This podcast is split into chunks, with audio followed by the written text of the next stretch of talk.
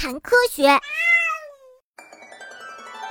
各种各样的寄生植物，我们把不能自己生存、需要依靠其他植物生长的植物叫做寄生植物，把为这些寄生植物提供场所的植物叫做寄主植物。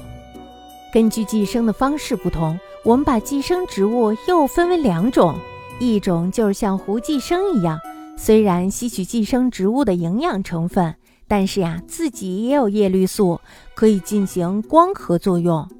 我们把这种寄生植物叫做半寄生植物。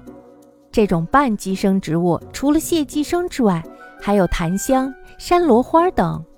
第二种寄生植物像野菇一样。它们呀不能进行光合作用，而是完全依赖寄主植物生长的寄生植物。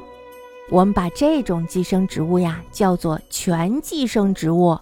除了野菇之外，全寄生植物还有水晶兰、菟丝子等。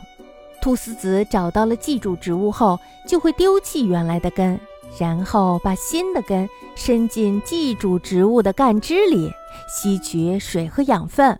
水晶兰呢，则会通过分解已经腐烂或者是快要枯萎的植物，吸取其中的养分。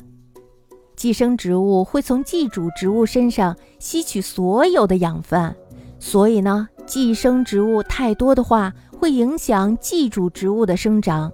但是呀，水晶兰是从快要枯萎的或者已经腐烂的植物身上吸取养分的。